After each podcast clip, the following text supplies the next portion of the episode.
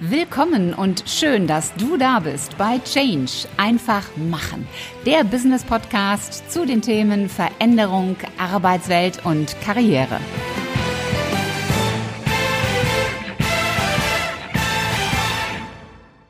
Hallo, liebe Podcast-Fans, hallo, liebe YouTube-Fans. Willkommen zu einer neuen Folge im Podcast Change einfach machen. Ich bin Ulrike Winzer, die Gastgeberin dieses Formats und ich freue mich sehr, dass du heute wieder mit dabei bist. Change und Veränderung, das führt sehr oft zu einer ganz bestimmten Reaktion.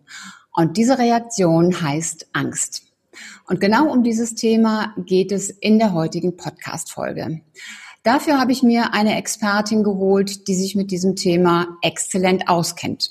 Und sie kennt sich deshalb damit aus, weil sie täglich damit konfrontiert ist.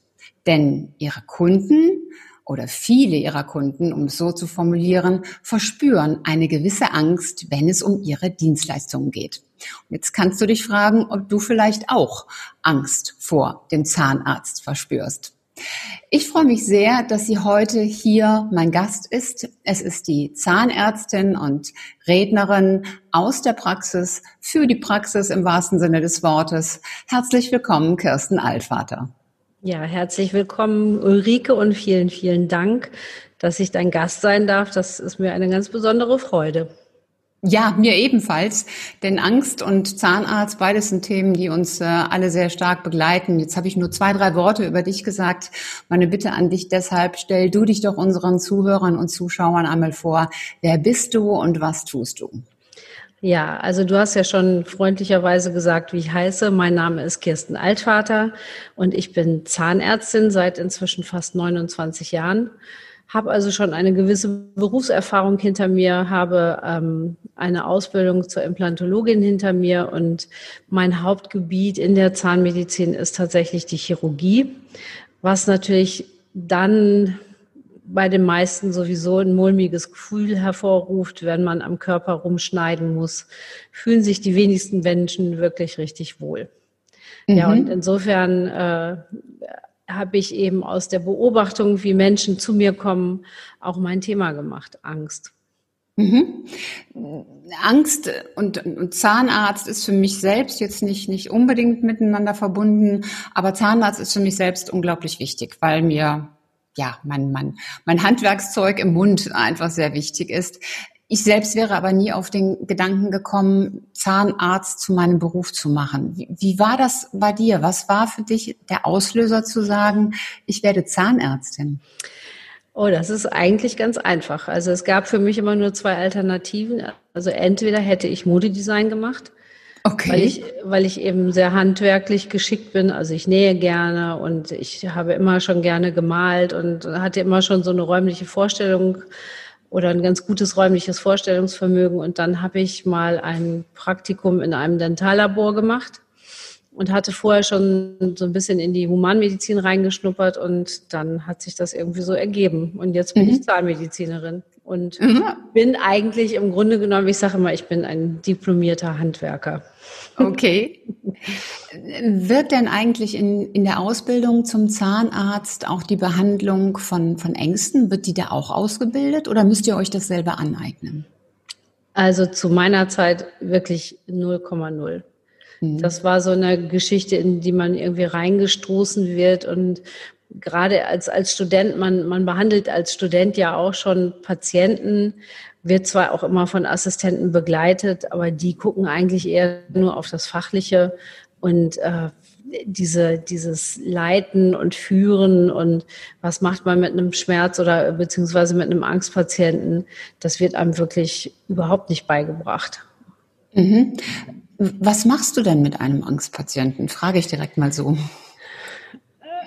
Was mache ich? Also in, inzwischen ist es so, dass ich sofort sehe, ob jemand wirklich Angst hat oder nicht. Da gibt es auch die, die abstrusesten Auswirkungen.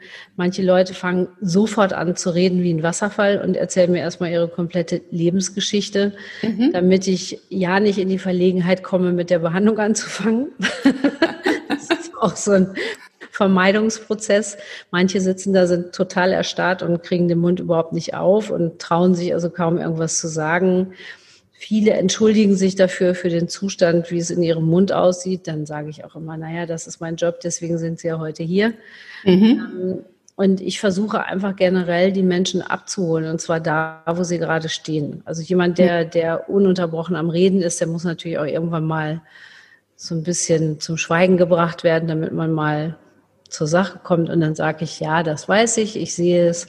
Ich habe ja hier auch ein Röntgenbild vorliegen zum Beispiel. Und Sie müssen mir jetzt nicht die Geschichte Ihrer Zähne erzählen, die kann ich hier ganz gut selber schon sehen. Vielen Dank dafür. Und ähm, oder Leute, die wirklich äh, vor Angst erstarrt sind, denen lege ich erstmal die Hand auf die Schulter und sage, wir atmen erstmal zwei, zweimal, dreimal zusammen tief ein und dann entspannen Sie mal Ihre Schultern und Ihre Augen ein bisschen und einfach mal die Augen zumachen und jetzt stellen Sie sich mal gerade was ganz Schönes vor. Wo ist denn Ihr Lieblingsplatz zum Beispiel? Also ich versuche die immer sofort aus dieser Situation so ein bisschen rauszubringen. Mhm. Gar nicht so sehr darauf einzugehen, dass sie jetzt ja, so nach dem Motto, ich verstehe, Sie haben Angst, Sie sitzen ja auch hier beim Zahnarzt, damit verstärkt man das eigentlich in der Regel nur. Mhm. Das bringt nichts. Angst, so ist meine Erfahrung, resultiert ja oft oder meistens daraus, dass wir eine Situation bewerten. Also im Fall des Zahnarztes kommt so der Gedanke, der setzt mir eine Spritze, das tut weh, der bohrt, ähm, da wird gepiekst, da spritzt das Blut durch die Gegend und äh, diese Bewertung führt dann dazu, dass das Angst entsteht, obwohl ja ganz nüchtern betrachtet, der Arzt, der heilt ja die Situation. Gehst du dann mit der, oder hast du unterschiedliche Strategien, also zum Beispiel für Kinder eine andere Strategie als für Erwachsene oder für ältere Menschen? Also es ist tatsächlich ganz interessant, weil Angst immer nach dem gleichen Schema abläuft, egal ob das nun die Angst okay. vor einem Bewerbungsgespräch ist oder die Angst vom Zahnarzt. Und Angst ist tatsächlich immer eine Fiktion. Mhm. Das heißt, entweder hast du oder vielleicht auch jemand in deinem Umfeld eine Erfahrung mit jemandem gemacht mhm. und, und äh, bietet die Initialzündung für dein Kopfkino. Und mhm. dieses Kopfkino, äh, da sind wir echt brillante Regisseure. Das muss man sich echt mal so auf der Zunge zergehen lassen, weil diese, dieses Kopfkino verursacht bei dir in deinem Körper tatsächlich eine Reaktion, als ob du diese Situation gerade live erlebst. Das mhm. Herz fängt an zu klopfen, du kriegst Schweißausbrüche, du hast nasse Hände, du bist starr vor Schreck oder du willst wegrennen. Also so ganz äh, die, diese ganzen Mechanismen, die bei, bei einer Angstreaktion dann eben ablaufen. Mhm. Und Angst beginnt, sage ich immer, Angst beginnt immer zwischen den Ohren. Mhm. Und Erfahrung ist auch immer eine Sache, die nichts Neues kreieren kann. Ja. Du hast eine schöne Geschichte, die hast du mir mal vor vielen Monaten erzählt von dem Kind. Ja. Und ich fand diese Geschichte deshalb so beeindruckend, weil, weil Kinder mit vielen Dingen ja ganz anders umgehen. Also Kinder lernen viel intuitiver, viel schneller. Man denke nur an das Skifahren, da haben die keine Angst, die die rasen einfach den, den Berg runter. Und wenn wir Erwachsenen Skifahren lernen, da rattert sofort der Kopf.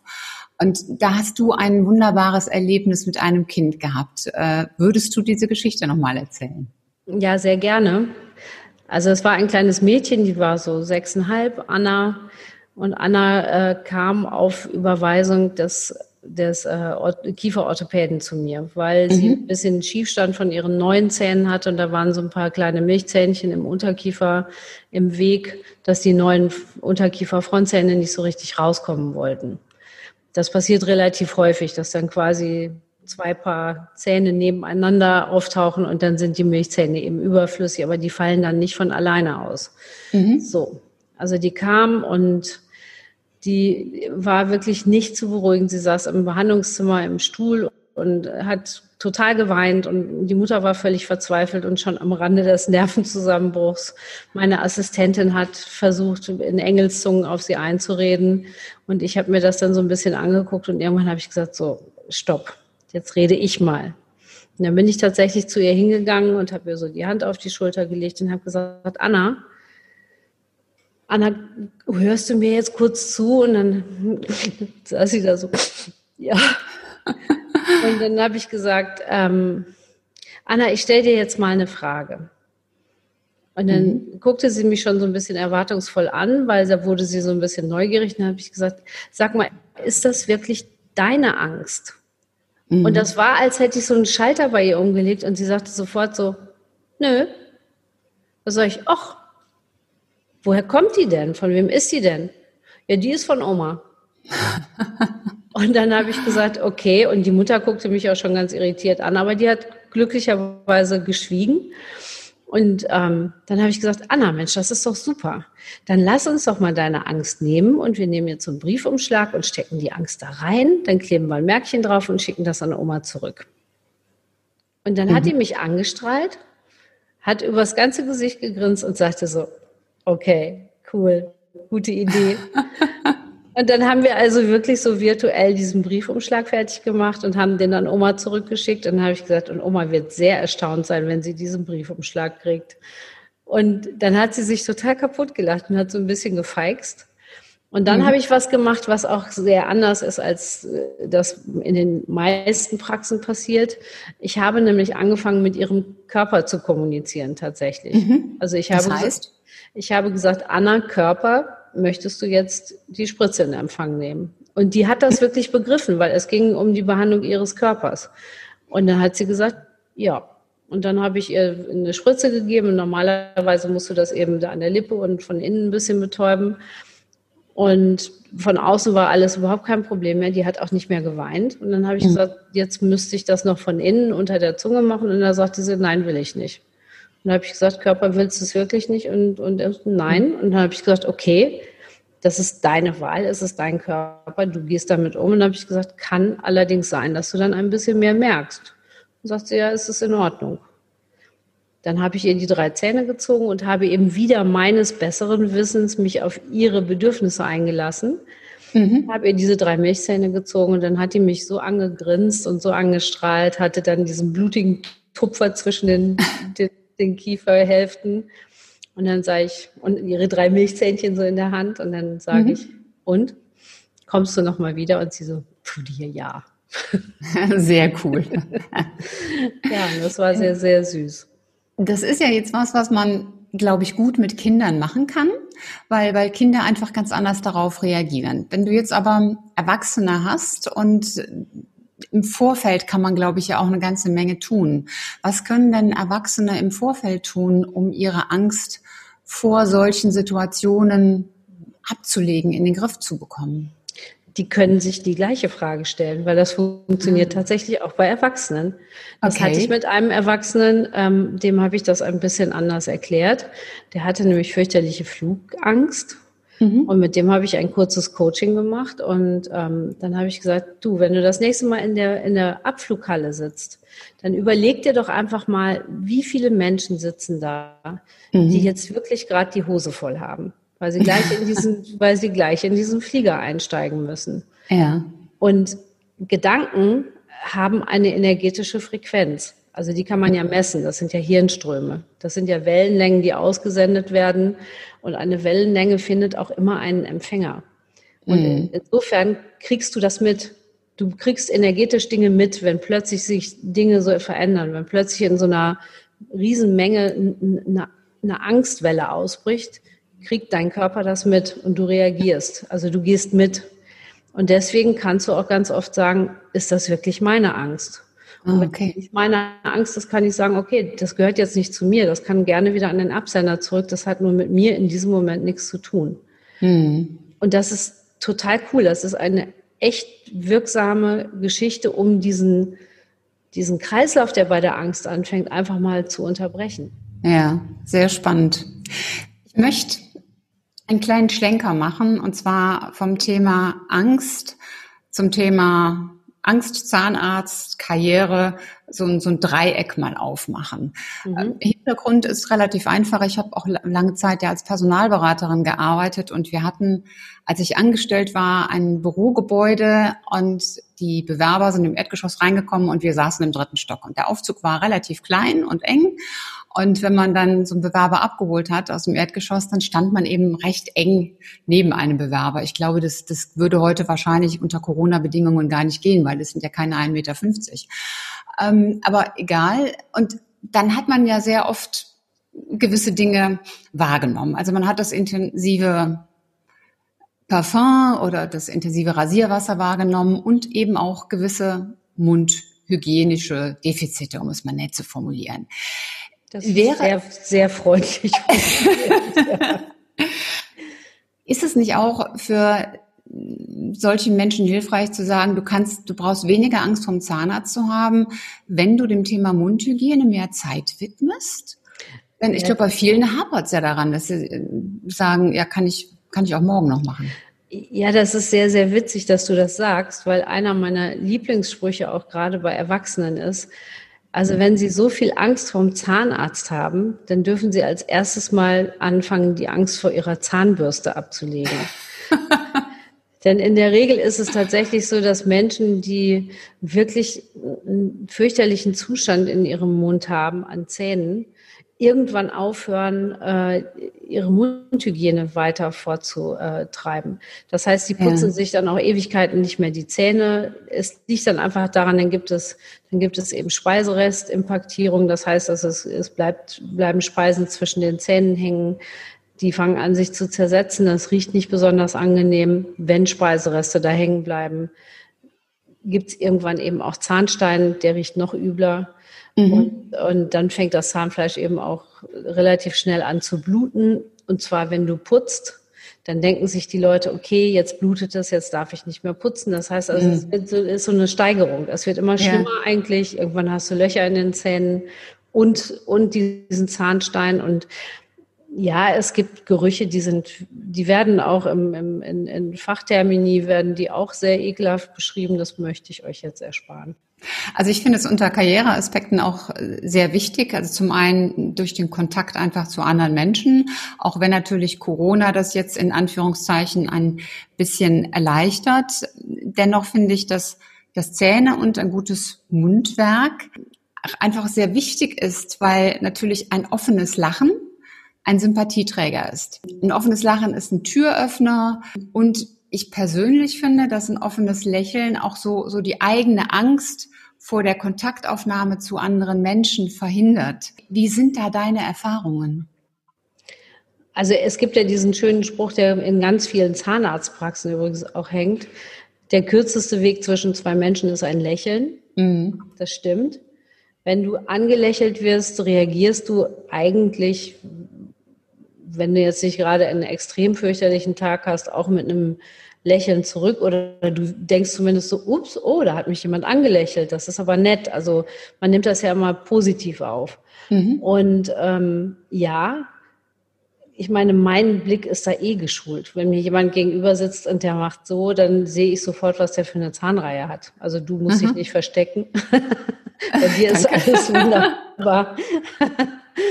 ähm, nur es gibt eben auch Leute, da merkst du eben auch die Unsicherheit, weil die wissen dann, dass sie Defizite haben und die fangen dann an so zu sprechen und dann verstehst du die eben auch nicht mehr richtig. Für die ist natürlich im Moment Corona super, weil sie mhm. haben natürlich jetzt auch etwas, wohinter sie sich verstecken können. Ne? So, ja.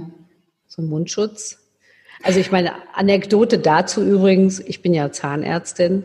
Mhm. Von ich möchte mal sagen, von 15 Patienten am Tag setzen 12 den Mundschutz erstmal nicht ab. Ne, die, die, die gucken mich dann auch immer an und sagen, muss ich den jetzt absetzen? Ich so, ach nö, nö, heute machen wir mal mit.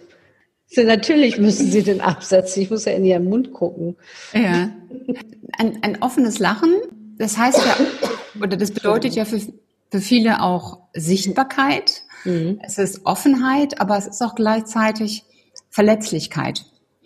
Und verletzlich zu sein, das ist wieder etwas, was Angst auslöst. Damit hätten wir wieder so ein bisschen den, den Schlenker. Wie kann ich denn für mich üben, dass mein Lächeln für mich nicht zu Angst führt? Hast du dazu eine Lösung? Also tatsächlich habe ich diesen, diesen Umkehrschluss, diese, diesen, diesen Schlenker noch nie so erlebt, weil bei mir ist es eigentlich eher so, dass die Leute kommen und sich nicht trauen zu lachen, weil einfach die Zähne in einem fürchterlichen Zustand sind. Mhm. Und wenn wir die wieder hergestellt haben, dann, dann lächeln die ohne Ende. Dann hören die mhm. gar nicht mehr auf. Dann ist das für die wie so eine Befreiung. Endlich kann ich mal und endlich kann ich auf den Fotos auch mal meine Zähne zeigen und muss nicht mich immer so zurücknehmen. Also mhm. Also insofern dieses, das Lächeln zur Verletzlichkeit führt, das habe ich tatsächlich noch nicht so erlebt.